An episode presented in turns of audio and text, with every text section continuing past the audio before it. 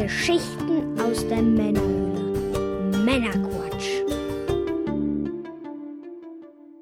Willkommen zum Männerquatsch, dem Podcast von quatschenden Männern für alle. Ich bin der Björn, hallo zusammen. Heute bringe ich euch wieder eine handverlesene Auswahl an Neuigkeiten und interessanten Themen, damit ihr informiert seid und mitreden könnt, ohne selber zu viel Zeit zu investieren. Und wenn euch das Ganze gefällt, dann abonniert den Podcast doch gerne. Heute in Folge 122 geht es unter anderem um Reboots von Crazy Taxi und Jet Set Radio, Ubisoft mal wieder mit Übernahmegerüchten, die Streets of Rage Verfilmung und noch einiges mehr. Und in der Pre- und Post-Show für die Unterstützer geht es unter anderem zusätzlich noch um die Marvel-Serie Moon Knight, einen Easter Egg, Batman Voice Clip in Videospielen. Los geht's. Was gibt's Neues? Ja, an der Stelle nochmal der Dank fürs fleißige Klicken auf die Werbeanzeigen auf der Webseite männerquatsch.de.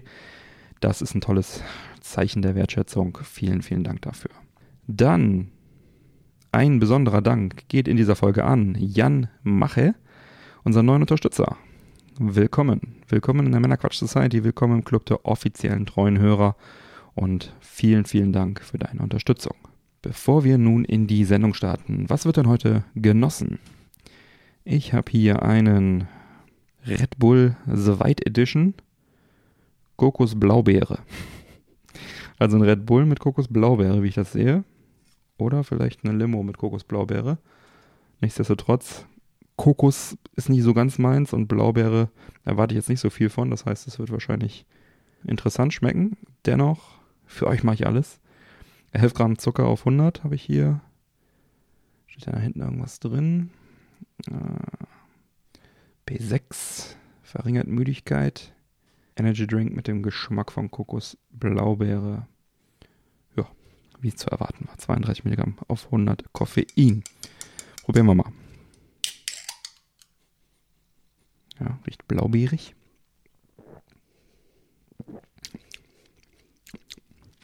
Puh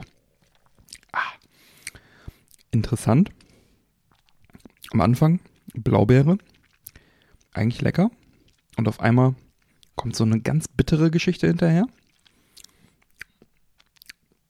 Und dann im Abgang Kokos. Also bis auf den Abgang finde ich es interessant, weil dieses Bittere hatte ich nicht erwartet.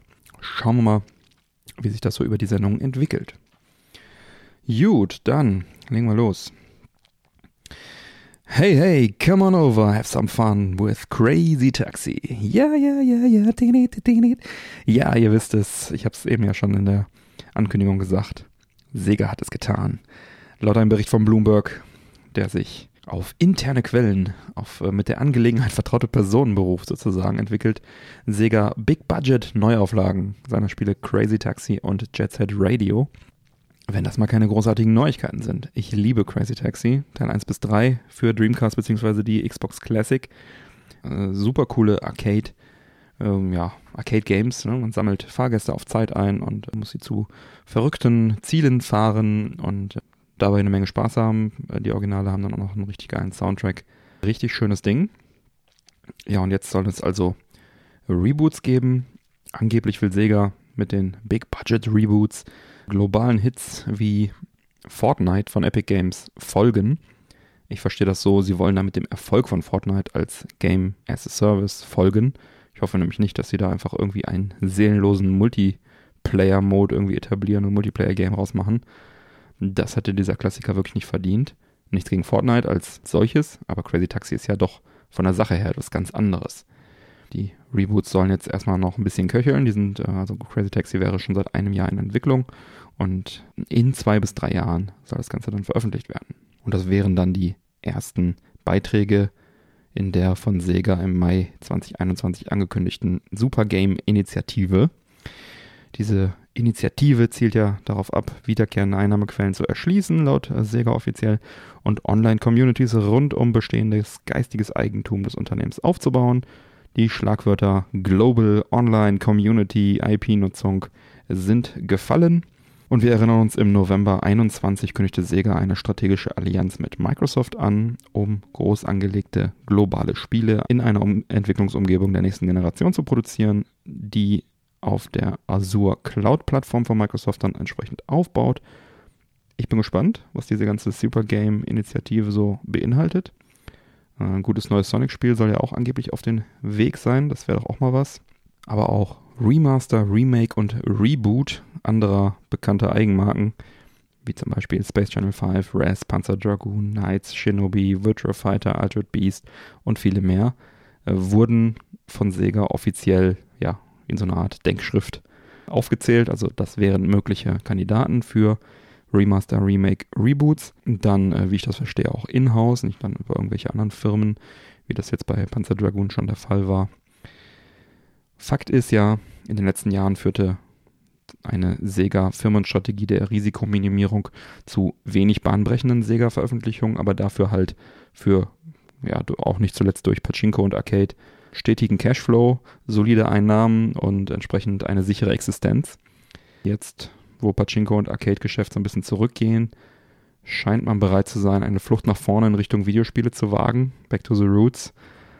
Ist zwar keine Verzweiflungstat, Sega steht finanziell noch ganz gut da, aber wenn man sich hier verzettelt, kann der Spaß auch recht schnell wieder vorbei sein. Ne? Also Sega hat da ja auch ein Händchen dafür, sich die Finger zu verbrennen im Videospielmarkt. Die glorreiche Wechselgeschichte von Konsolen, Hardwarehersteller auf Software-Publisher würde ich jetzt mal so langfristig als ähm, auf kleiner Flamme am Leben erhalten bezeichnen und nicht, äh, wie es vorher halt irgendwie am Anfang gestartet ist, dass sie da rausgeballert haben, einen äh, Titel nach dem anderen.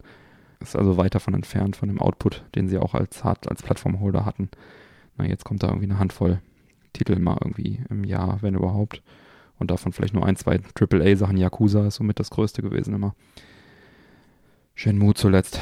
Und ähm, ja, auch ein Co-Publishing mit Sony und so weiter und so weiter.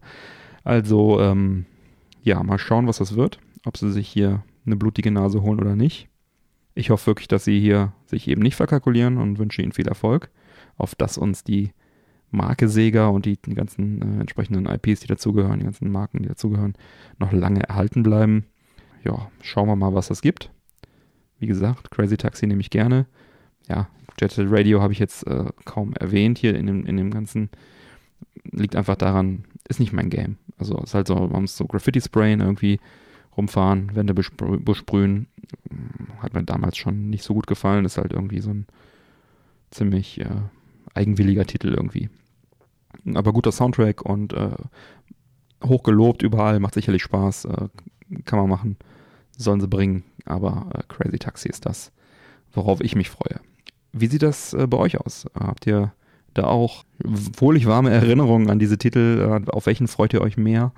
Äh, teilt das doch gerne mit der Männerquatsch Society im Episodenquatsch-Kanal auf unserem Discord-Server. Den Link dazu gibt es auf männerquatsch.de. Ja, was ist denn da schon wieder bei Ubisoft los, ne? Nachdem die Aktie im Laufe des vergangenen Jahres um 41 Prozent im Wert gefallen war, mehren sich nun schon wieder, muss man sagen, äh, Übernahmegerüchte. Angeblich seien die äh, Finanzinvestoren BlackRock und KKR interessiert.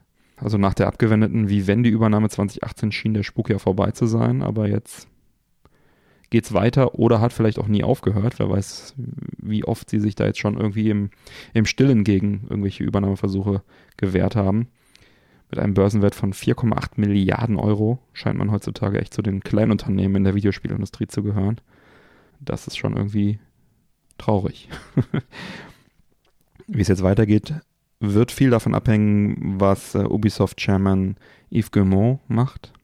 Der gute Yves, den habe ich auch mal kennengelernt, seine Familie hält rund, mit rund 15 Prozent ähm, mit den größten Anteil an Ubisoft und er ist halt auch, wie gesagt, Chairman. Und äh, ist jetzt die Frage, wie lange er noch Lust hat und vor allem auch Kraft hat, da jetzt weiter zu kämpfen. Diese Vivendi-Nummer, das war ja auch, hat sich auch über eine lange Zeit gezogen und war sehr kräfteraubend und anstrengend. Und wer weiß, was da jetzt noch so im Hintergrund gelaufen ist. Was da jetzt noch in Zukunft auch kommt. Im Februar hat er auf jeden Fall gesagt, grundsätzlich sei er offen für Übernahmegespräche wenn die entsprechenden Konditionen für alle Beteiligten passen. Also da nannte er auch dann entsprechend die, die Angestellten und die, und die Spieler und so weiter. Also dass das alles dann in gute Hände käme. Und deswegen ist anzunehmen, dass aus den Gerüchten schnell was Konkretes werden könnte. Nicht muss, ne? weil ich denke, Ubisoft könnte sich auch komplett noch selber eine ganze Weile über Wasser halten, beziehungsweise über Wasser halten klingt jetzt tragisch, aber äh, die machen genug Umsatz, um, um den Laden auch alleine am Laufen zu halten, aber sind sicher ständig diesen Angriffen ausgesetzt, was irgendwie ein bisschen nervig ist. Da wird man schauen müssen, was da jetzt passiert. In dem Zusammenhang zumindest interessant und nennenswert ist, dass Microsoft jetzt bekannt gab, dass man zwei weitere Ubisoft-Spiele demnächst dann ähm, als Teil des Game Pass spielen werden kann. So sollen bis spätestens Juni dann Assassin's Creed Origins und For Honor Marching Fire Edition verfügbar werden. Bisher waren Ubisoft-Spiele ja eher selten im Game Pass vertreten, da Ubisoft da ein eigenes Abo anbietet. Und deswegen ist das jetzt auf jeden Fall auch nennenswert, dass da jetzt neue Ubisoft-Titel dazukommen. Ist das vielleicht schon ein Vorzeichen für eine Annäherung von Microsoft an, an Ubisoft? Man weiß es nicht.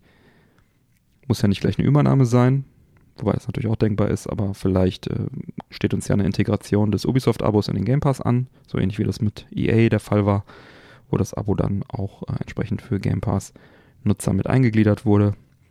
Wäre sicherlich eine Bereicherung, wir werden sehen, was da passiert. Grundsätzlich will ich noch sagen, aufgrund meiner engen Verbindung zu Ubisoft finde ich den Gedanken einer Übernahme nicht so richtig gut, so wie ich grundsätzlich die anhaltende Konsolidierung in der Videospielindustrie auch kritisch betrachte. Also früher äh, gab es da doch noch äh, viele kleine Player, viele individuelle Titel und Publisher und jetzt ist das doch alles irgendwie sehr, sehr stark zusammengeschrumpft. Naja gut, es läuft ja im Prinzip schon irgendwie darauf hinaus, dass wir dann irgendwann bald nur noch eine Handvoll Konzerne irgendwie vor der Nase haben, die uns dann unsere Spiele bereitstellen und einen Haufen Indies. Und da muss man nicht Cyberpunk gespielt haben, um zu wissen, dass es nicht wünschenswert ist, von einer Handvoll Konzernen entsprechend äh, da die Sachen vorgesetzt zu bekommen. Wir bleiben dran, wir berichten dann. Eure Meinung ist gefragt. Was meint ihr? Teilt gerne eure Meinung dazu in der Männerquatsch Society im Episodenquatsch-Kanal auf dem Discord-Server.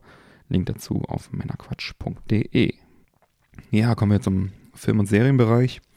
Etwas vernachlässigt in den letzten Folgen und auch dieses Mal von Videospielthemen sozusagen infiltriert.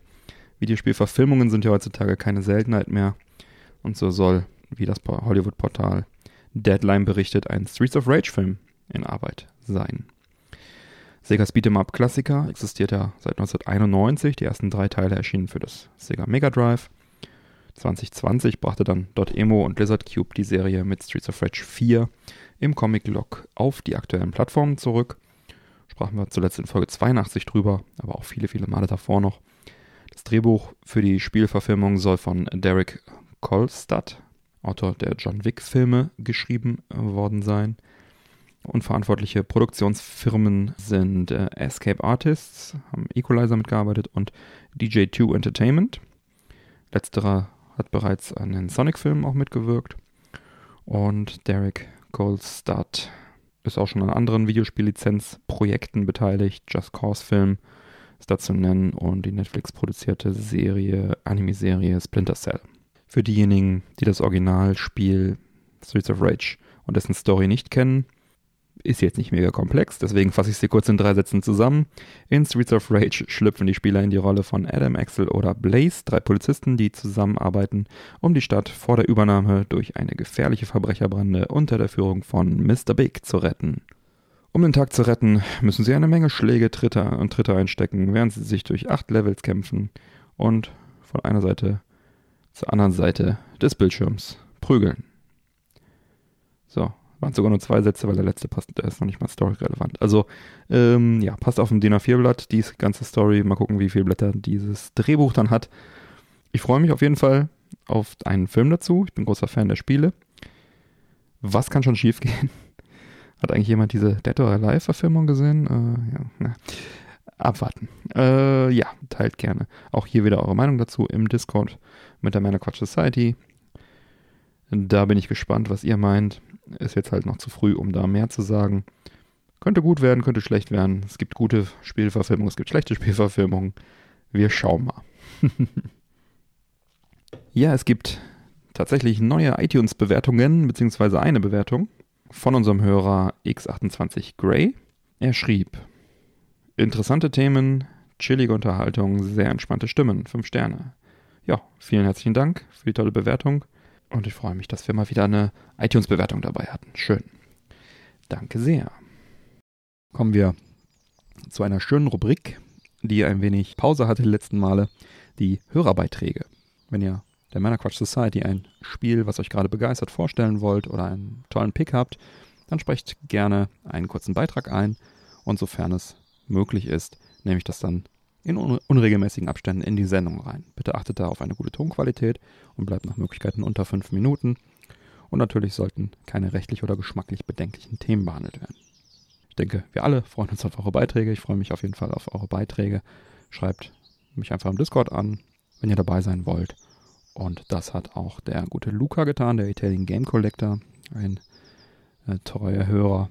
Und zwar geht es dieses Mal um seine Empfehlung aus dem Bereich Filme und Serien. Und wir sind zwar knapp über den fünf Minuten gelandet, aber ich finde den Beitrag sehr gelungen und freue mich über mehr davon in Zukunft. Ja, viel Spaß nun mit dem Hörerbeitrag und danach hören wir uns wieder. Hallo zusammen, mein Name ist Luca und ich darf hier für den Männerquatsch Podcast ein paar Filme besprechen, die ich in den letzten Wochen gesehen habe. Ich habe insgesamt vier an der Zahl mitgenommen und am Ende werde ich immer eine Bewertung abgeben in der 10er Skala, die natürlich zu 100% subjektiv ist. Mit dem neuen Animationsfilm des Pixar Studios, der nennt sich Rot, ist aus dem Jahr 2022 und aktuell ganz frisch bei Disney Plus verfügbar. In Rot wird die Geschichte von Mei Li erzählt, ein 13 Jahre altes Mädchen, das zusammen mit ihrer Familie einen alten Tempel als Touri-Attraktion betreibt. Gleichzeitig dient der Tempel aber für ihre Familie als Gebetsstätte, wo sie bereits seit Jahrhunderten einen alten Geist oder Gott anbeten, der sich der rote Panda nennt. Eben dieses mystische Wesen dringt eines Tages in Meli ein was zur Folge hat, dass das Mädchen bei jeder starken Emotion, ob jetzt Freude, Angst oder Wut, sich in eben diesen roten Panda verwandelt. Im Grunde geht es also im Film, wie May mit dieser neuen Situation umgeht. Ohne jetzt weiter zu spoilern, der Film hat mir richtig gut gefallen, nicht nur den Zeichenstil, sondern auch die Musik und die Geschichte. Ich muss aber sagen, dass der Film sich eher an die Jüngeren richtet, außer ihr seid selber auch im Kopf jung geblieben, so wie ich. Mir hat er nämlich richtig gut gefallen, ich hatte meinen Spaß damit und deswegen gibt es von mir eine 8 von 10. Wir bleiben bei Disney für den nächsten Film, allerdings wechseln wir in die nicht ganz jugendfreie Sektion, nämlich bei Stars ist vor einigen Wochen ein Film erschienen, der sich Antlers nennt aus dem Jahr 2021, zuzuordnen zu im Horror- und Mystery-Genre. Bei Antlers hat Scott Cooper Regie geführt. Der hat auch vorher Crazy Heart gemacht. Vielleicht ist er euch ein Begriff mit Jeff Bridges, der einen alternden Country-Musiker spielt. Und als Hauptdarsteller haben wir die Carrie Russell.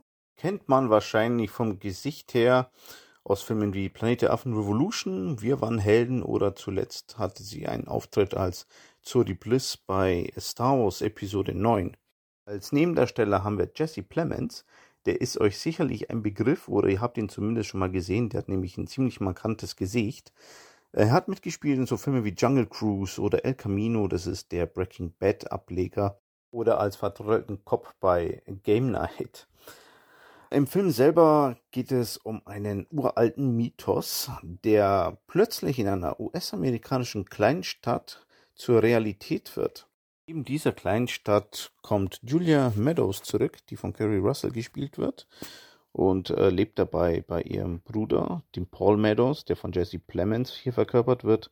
Paul ist ein Cop und Julia eine Lehrerin. Und die Geschichte nimmt praktisch ihren Lauf, indem Julia einem ihrer Schüler nachgeht, sich für interessiert, der sich ganz, ganz seltsam in der Klasse verhält. Mehr möchte ich jetzt zur Story nicht sagen, da ich filme diesen Film sollte man sich anschauen, ohne sich zu viel darüber zu informieren vorher.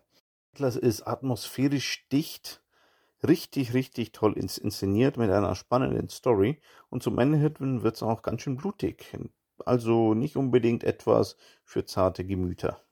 Was mir negativ aufgefallen ist, ist Jesse Plemons, der hat mich nicht ganz überzeugt, da er hier wieder so seine typische Charakterrolle spielt. Also wer Filme mit ihm gesehen hat, der weiß vielleicht, was ich meine. Nichtsdestotrotz, von mir gibt es für diesen tollen Streifen eine 8 von 10. Der nächste Film ist wieder aus einem anderen Genre, nennt sich Cash Truck, kann man, glaube ich, aktuell bei Sky sehen oder man leiht ihn sich bei Amazon Prime für wenig Geld aus. Cash Truck ist von Guy Ritchie inszeniert und in der Hauptrolle Jason Statham. Und wer Guy Ritchie und Jason Statham Filme mag, der weiß, wenn die beiden zusammenarbeiten, kann eigentlich nur was richtig Cooles dabei herauskommen. Und hier ist es eben auch der Fall. Der Film selber ist von 2021 und wen wir als Nebendarsteller hier sehen, den habe ich nämlich wirklich schon lange nicht mehr irgendwo erblickt, ist George Hartnett. Bei Cash Truck spielt Jason Statham einen mysteriösen Mann, den man einfach nur H nennt. Und der heuert bei einer Sicherheitsfirma an, die Geldtransporte durchführen. Und eben diese Firma hat seit jüngsten ein paar Probleme durch Überfälle. Ist bei seinen Kollegen nicht hoch im Kurs. Er ist der Neuling, der viel zu lernen hat und wahrscheinlich sowieso nicht lange durchhalten wird. Das Ganze ändert sich allerdings ziemlich schnell, denn Age zeigt plötzlich Fähigkeiten, die kein normaler Mensch einfach so hat. So beginnt praktisch ein actionreicher Streifen, der spannend inszeniert ist. Die Action ist gut gemacht und wie gesagt, Statham und Ritchie sind einfach ein gutes Team. Gibt von mir 7,5 von 10 Punkte. Als nächstes springen wir zu Netflix rüber, zu einem aktuellen Film, der nennt sich The Power of the Dog.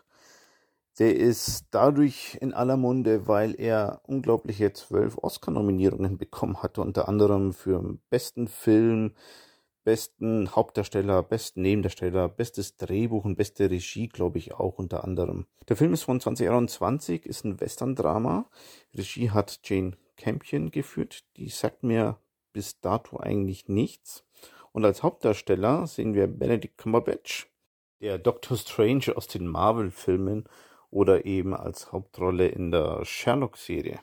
Nebendarsteller haben wir hier Kirsten Dunst, die ist euch sicherlich durch die Spider-Man-Trilogie ein Begriff. Dann haben wir noch Jesse Plemons, hier wieder in einem Netflix-Streifen, den hatten wir vorhin schon. Und Cody Smith McPhee, der hat den Jungen in The Road gespielt. The Power of the Dog erzählt die Geschichte von zwei ungleichen Brüdern namens Phil und George die eine Rinderfarm im Jahr 1925 betreiben. Und während Phil, der von Cumberbatch verkörpert wird, der Westernzeit hinterher trauert, ist George eher der ruhige Typ, auch sehr schüchtern und der passt da eigentlich irgendwie gar nicht rein in diese ganze Szene.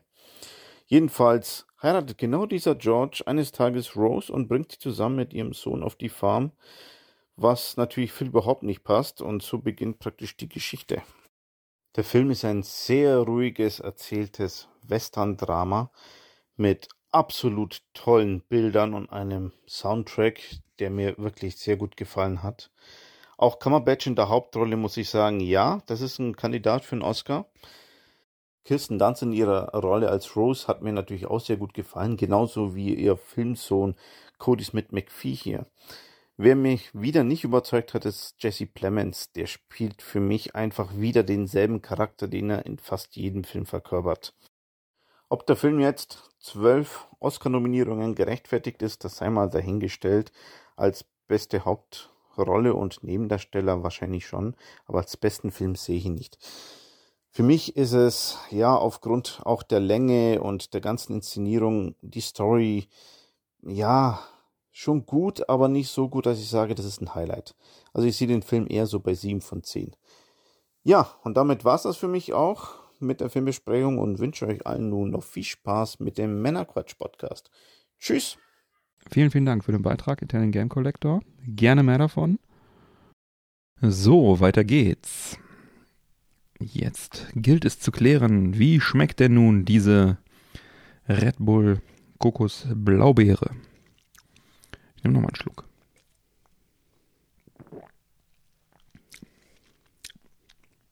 Ich muss sagen, der erste Schluck war wirklich sehr interessant, sehr spannend, komplex, wie ich eben sagte. Mittlerweile, ich weiß nicht, ob dieser künstliche Geschmack sich gegeneinander aufgehoben hat oder wie auch immer. Das ähm, ist jetzt nur noch so eine süße Pampe irgendwie. Gefolgt von einem Kokosabgang, der mir persönlich halt nicht so gut schmeckt. Und dieses Bittere, ich habe immer noch keine Ahnung, wo es herkommt.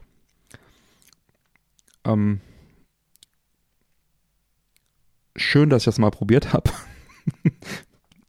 Ich persönlich werde es nicht mehr kaufen. Hatte ich jetzt aber auch nicht erwartet. Hm.